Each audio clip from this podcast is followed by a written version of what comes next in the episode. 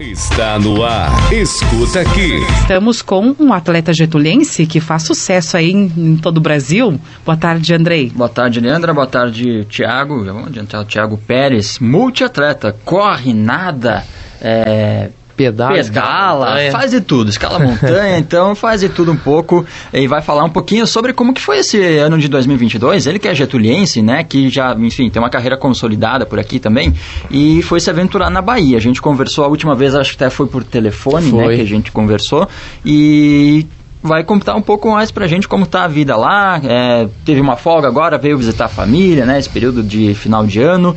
E vai falar também das competições aí, dos, dos planos para 2023. Boa tarde, Thiago.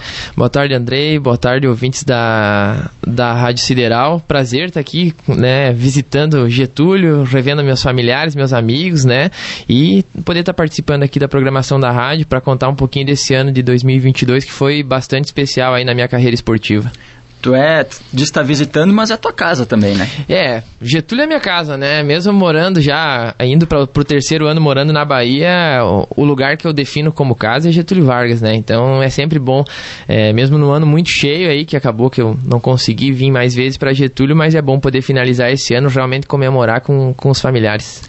E lá na Bahia, então, clima completamente diferente, né? Na verdade, lá tem uma estação só, né? Que é o verão é. quente pra Dedéu.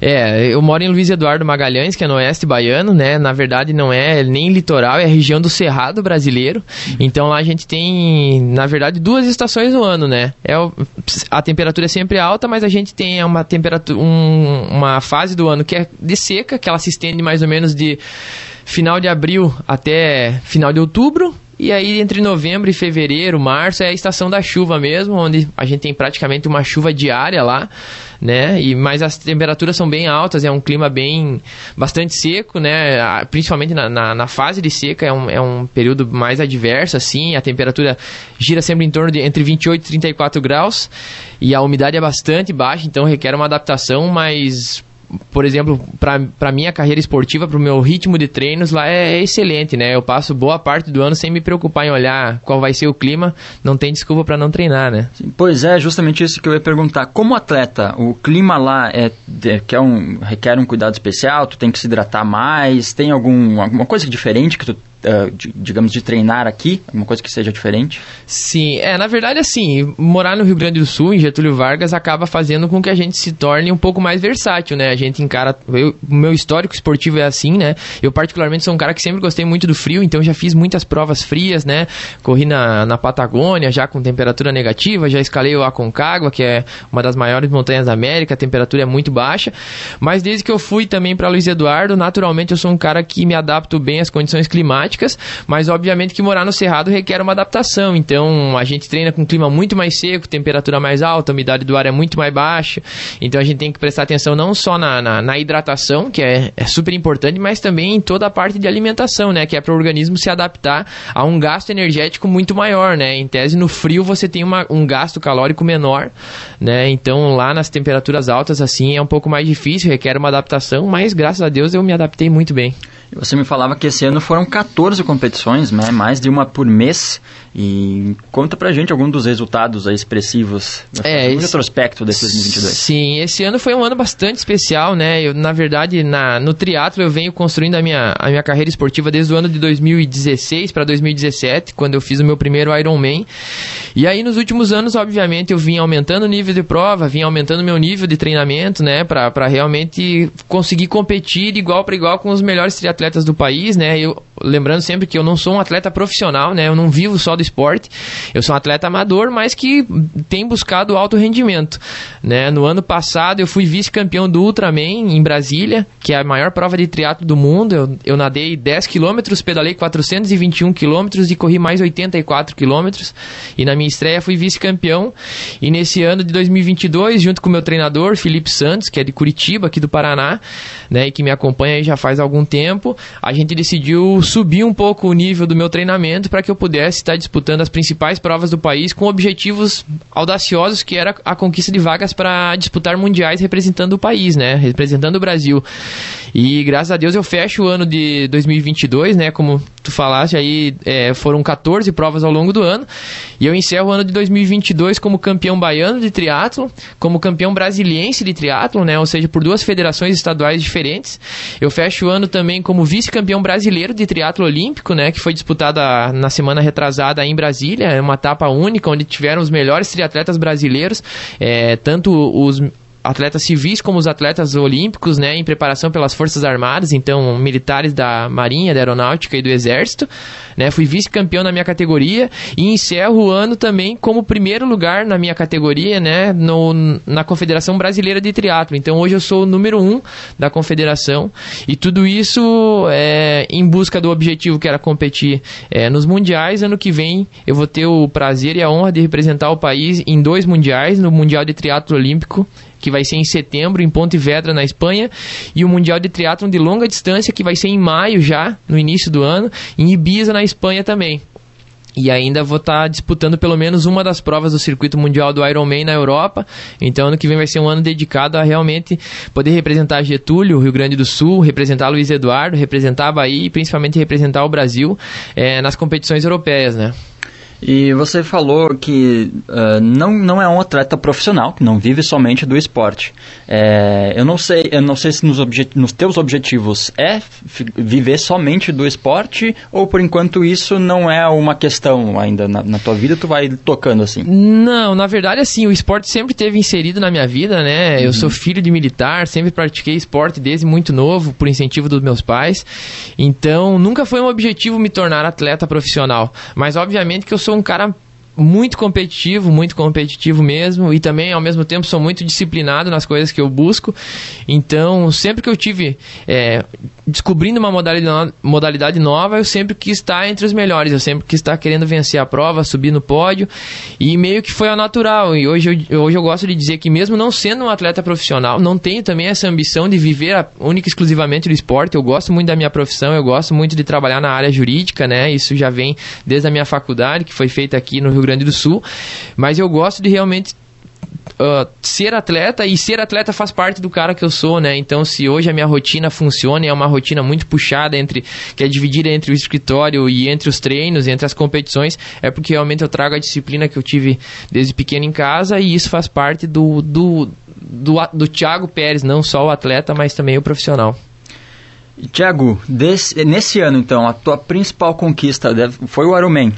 Não, a minha principal conquista foi o vice-campeonato brasileiro, brasileiro, de triatlon, né? É uma prova que ela foi realizada em etapa única, ou seja, é uma grande final, né? Os melhores atletas brasileiros das confederações, campeões estaduais, campeões regionais estiveram em Brasília disputando essa prova na semana retrasada. Então é a minha conquista número um, né? Mas obviamente que eu acho que para mim simbolicamente assim o que coroa mesmo esse meu ano é a, é a vaga nos mundiais, né? Uma coisa que é, requer muito trabalho, muito treino, muito empenho e eu vinha buscando e sabia que podia elevar o meu nível como atleta e, e os meus objetivos foram alcançados, né? Obviamente que o Ironman é, é a maior é a maior franquia de triatlo do mundo. Eu tive excelentes participações esse ano, né? No Rio de Janeiro, em julho, eu fiquei na oitava colocação da prova, eram 1.300 atletas, né? Fiz a segunda melhor corrida do dia, né? Numa, na, na distância dos 21 quilômetros. Então, todas as provas que eu tive disputando, eu tive excelentes resultados resultados, eu tive muito acima do que eu estava no ano passado.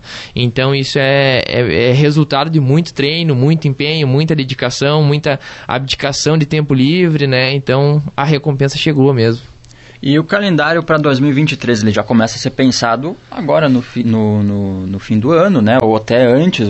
Você falou das competições na Europa, que você vai estar representando o Brasil. Tem, deve ter o calendário também já deve estar se fechando para 2023. Sim, sim. Na verdade, quando encerrou a última competição de 2022, a gente já iniciou a preparação para 2023, né? É, na verdade, eu estou é, consideravelmente de férias, mas não paro de praticar esporte, não paro de treinar, né? Tenho treinos mais leves e aí a gente começa a organizar os detalhes das grandes competições de 2023, obviamente porque para grandes provas a gente faz como uma espécie de um camp de treinamento, então são de quatro a seis semanas específicas para cada competição e a gente vai fechando esse calendário para realmente todas as competições a gente chegar no ápice do rendimento físico. São provas diferentes, são distâncias diferentes, então vai requerer é, um trabalho bem completo junto do meu treinador, do meu médico, do meu nutricionista, preparador físico, né, todo esse acompanhamento de estrutura que faz com que eu possa desempenhar no mais alto nível. E quanto ao treinamento, tu tens tipo uma academia em casa, tu vai numa academia, num espaço que o treinamento na verdade é diferente, né? Não é aquele negócio de puxar muito peso, acredito, né? Algo mais aeróbico para tu aumentar é. a tua resistência. É, o que acontece nos treinos, eles são montados assim e você vai passando, de acordo com cada semana, você tem um nível de intensidade, né? Hoje, graças a Deus, em Luiz Eduardo Magalhães, que é onde eu estou é, residindo, eu tenho uma estrutura de treinamento muito grande, né? Eu tenho a aquática, que é a academia de natação, então tenho a piscina disponível sempre para os meus treinos, é, eu tenho a academia, né, que é a Fit Club, onde eu posso fazer os treinos de força, eu tenho o pessoal que me acompanha na fisioterapia, então toda semana eu tenho dois atendimentos fisioterápicos para manutenção da, da, da musculatura para prevenção de lesões. Além disso, eu tenho o meu treinador, que é o Felipe Santos, que monta os meus treinos de triatlon. Né? Eu tenho acompanhamento do Vinícius, que é o meu preparador físico, então é a parte de força, reforço muscular. Tenho a Cris, que é a minha nutricionista. Tenho a doutora Mari, que é medicina esportiva, então também me acompanha com exames regulares, né? preventivos, que é sempre bom estar tá, tá monitorando. Uh, obviamente que eu também treino dentro de casa, eu tenho o meu rolo de ciclismo, tenho a minha, a minha bike, essas coisas para poder estar tá treinando durante a semana semana, mas meus treinos são normalmente feitos externo, em área externa, né? E Luiz Eduardo acaba que propicia que eu tenha boas condições de treinamento, né? Tem boas estradas, tem espaços bons lá para treinar, então, na verdade, é todo um complexo que se forma para que eu possa estar tá treinando todo dia em alto nível, né? Para formar esse conjunto para chegar bem nas competições. Então, assim, claro que bons resultados vêm também com uma equipe forte, né? Com, como tu falou, nutricionista, é, personal, enfim, que Sim. te acompanham nos treinamentos. E desde quando o esporte, tu, tu, você falou que está na, na sua vida desde de, de pequeno, né? Desde o início da tua vida. É, você sempre colocou na cara, né? Gostou, uh, faz essas, o trabalho nas redes sociais, divulgação, Sim. nos meios de comunicação. Isso é importante e às vezes tem alguns talentos, seja qual for a modalidade esportiva, que estão escondidos. A pessoa talvez Sim. tenha um pouquinho de, de receio, né? Não, não sabe, não tem muito apoio e talvez alguns atletas fiquem, né? Possíveis atletas fiquem escondidos porque não, não, não, não, dão a cara, né? Eu acho que é importante também esse desafio. Sim, sim, é um complemento, né? É um complemento e, na verdade, eu sempre gosto de dizer, né? Que nada do que eu faço eu faço sozinho, né? É, como eu, eu falo, a, a, é, eu não conseguiria praticar esporte, não conseguiria estar competindo se não fosse por meio dos meus patrocinadores, né? Eu gosto de ressaltar, às vezes as pessoas comentam comigo que hoje eu tenho é, patrocínios de maiores expressões, né? De, de, empresas mais renomadas a nível nacional, mas é importante ressaltar que quando eu comecei a fazer esporte aqui em Getúlio, foram as empresas daqui que me abraçaram, né? Eu posso citar vários exemplos.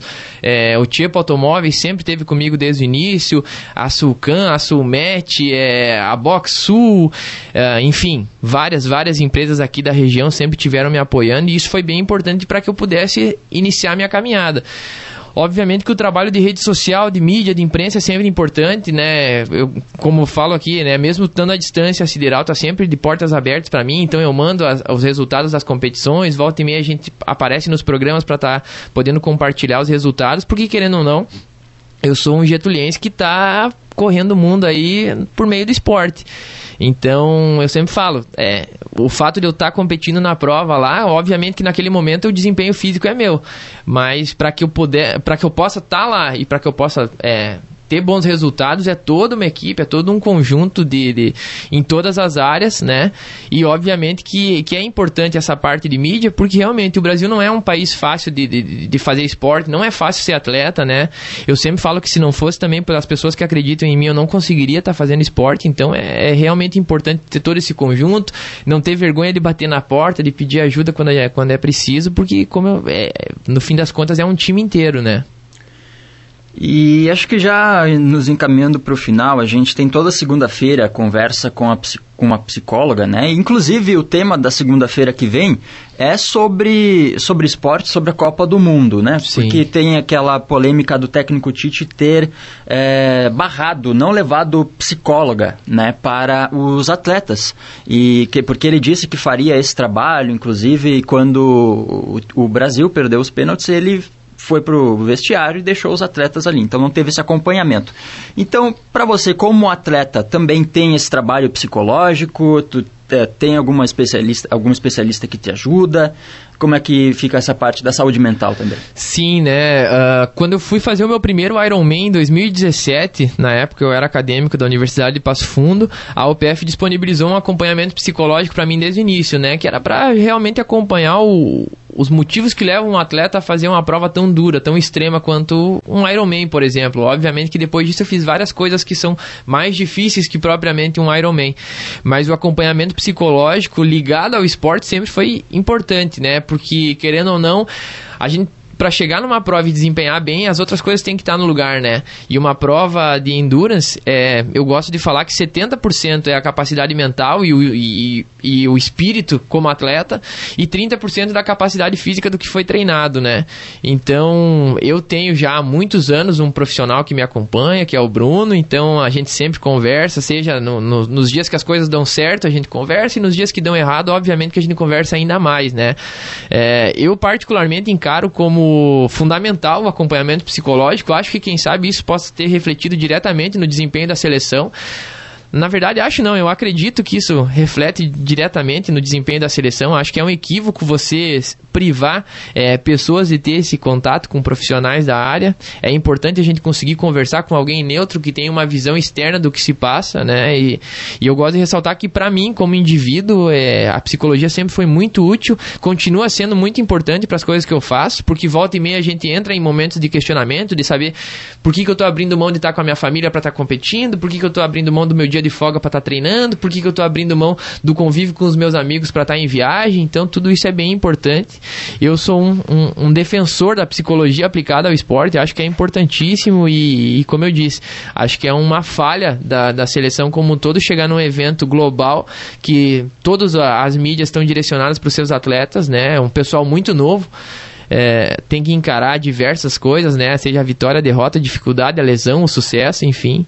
É, eu acho bem importante esse trabalho da Sideral também em, em trazer um profissional para conversar sobre isso. É, e também porque uh, pode interferir no futuro, né, do atleta. Por exemplo, o, o, atleta Rodrigo, né, que foi o primeiro que bateu o pênalti e errou o pênalti. Sim. Então, imagina a pressão para cima dele, né? Sim. E se não tem um acompanhamento, ele fica questionando, putz, é, todo mundo, a gente sabe também as redes sociais, né? Eu não sei como ele como ele é, se ele é ativo, se ele olha, mas a gente sabe que todo mundo fala, todo mundo fala o que quiser, as pessoas é, não tem muita, não se colocam no lugar tem da muito outra. filtro. É, não é. tem muito filtro. Então, de repente se não é uma esse é, ele não tem esse acompanhamento essa, essa força enfim é, ele ele fica se questionando sim, como atleta sim. né sim com certeza é é, eu uso como exemplo, por exemplo, algumas competições que eu fiz e alguns desafios pessoais que não tinha, é, ou eu, eu não tinha obrigação nenhuma de, por exemplo, atingir o, o, o, êxito, né? Mas que é um. Eu sempre falo, motivação é um processo interno, né? É, por exemplo, é, tanto motivação quanto disciplina. Eu não acordo, eu, eu gosto de falar com sinceridade, eu não acordo todo dia com vontade de fazer esporte, não acordo todo dia com vontade de treinar, mas eu tenho um objetivo, eu tenho algo em mente, então eu trabalho para isso e levo isso como um compromisso, né?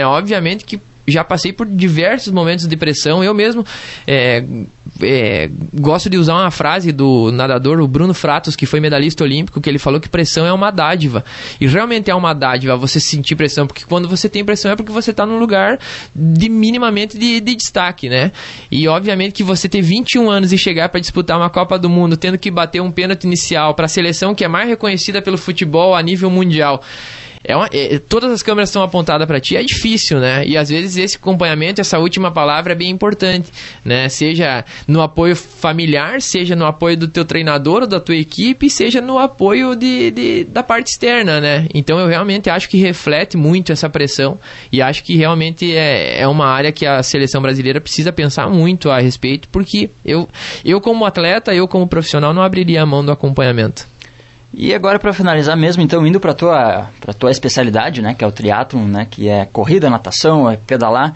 É, para quem tem interesse em conhecer mais sobre o triatlon, né, a gente sabe que é, outros esportes que não são o futebol, às vezes o vôlei ou o futsal, ficam meio de lado aqui no Brasil. Sim. Mas deve ter alguns meios de comunicação, alguns locais, algumas redes sociais, enfim, alguma sugestão que tu tenha para que a pessoa consiga acompanhar, inclusive até te acompanhar Sim. nas competições. É, como eu, assim, primeiramente convido todo mundo a, a seguir as minhas redes Claro. sociais, aí é só procurar aí como Thiago Pérez, vai encontrar bem fácil, né? Vai acompanhar a minha rotina aí, que é uma rotina bem pesada, como a gente tava con- conversando aqui fora dos microfones, né? Esse ano só de treinos foram mais de 11 mil quilômetros, né? Entre natação, entre ciclismo e corrida, né? Fora todos os outros treinos, toda a parte de, de, de treinamento que eu faço, seja na parte de alimentação, suplementação, fisioterápico, enfim, é uma rotina bem desgastante. E obviamente que o triatlo não é tão difundido como o futebol, na verdade é, é pouquíssimo difundido, né? Mas hoje em dia a gente já tem grandes referências no triatlo, né? O Brasil tá, tá tendo uma nova geração de atletas nos quais eu tive até a oportunidade de estar competindo contra, que é, por exemplo, o Miguel Hidalgo, é, a, a- enfim, a Bruna Stolf, um, um pessoal muito bacana e bastante gente aqui do Sul que hoje em dia está tendo oportunidade de competir fora do país.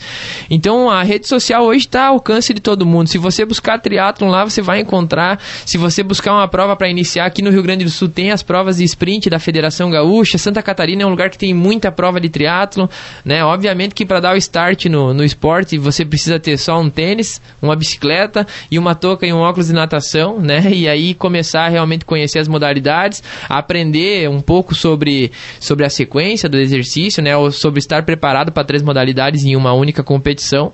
Mas fica o convite, quem tiver interesse aí, tiver dúvida, quiser informação, quiser simplesmente trocar ideia, quiser conversar, me procura na rede social aí, é um prazer estar tá, falando de esporte sempre, e o esporte, ele abraça todos, né, basta você ter um pouquinho de vontade e, e, e um pouquinho de motivação aí para iniciar, com certeza, se quem começar o triatlo vai gostar muito, vai ficar, vai ficar apaixonado por uma modalidade que é, é incrivelmente desafiadora. Show de bola, muito obrigado, Thiago, pela presença. É, fica até quando aqui em Getúlio? Eu, na verdade, eu fico entre Getúlio e Carazinho, né? Que é onde Aham. minha mãe e meu pai estão morando. Então, eu fico transitando aqui nas duas, nas duas cidades, mas fico até agora as festas de final de ano. Depois retorno já para Luiz Eduardo com objetivo aí de, de dar, de fato, início no ano aí na preparação física, né? Para as competições que estão vindo no ano que vem. Para pra... Eu gosto de ressaltar também que, obviamente, eu não estou indo para o Mundial para passeio, né? Eu, obviamente, vou com o objetivo de estar figurando entre os melhores triatletas do mundo. Sei que eu tenho é, condições físicas para isso, então realmente eu vou buscar pelo menos um top 10 aí a nível internacional. Show de bola. Muito obrigado, Thiago, pela participação. É, uma boa, boas férias, entre aspas, né? Vamos dizer. E, um bom ano de 2023, que as competições tenham muito bons, bons resultados. E é claro que a gente vai ficar de olho por aqui também. Claro, eu agradeço aí mais uma vez pela oportunidade da Rádio Sideral, né? Pelo convite aí de estar conversando com vocês. Agradeço a todo mundo que torce, que apoia, né? a minha família, os amigos e com certeza 2023 vai ser um ano bem especial. É, como eu disse, é, essa torcida é sempre importante e ano que vem eu espero estar voltando aqui com, com grandes conquistas novamente. É isso aí, Leandra. E agora eu vou apostar uma corrida com o Thiago. Acho que eu vou dar uma cansadinha.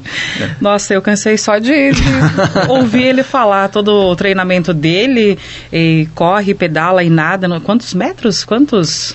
É, de- depende da prova, né? Hoje, por exemplo, uma prova olímpica são 1.500 metros de natação, 40 quilômetros de ciclismo e 10 de corrida.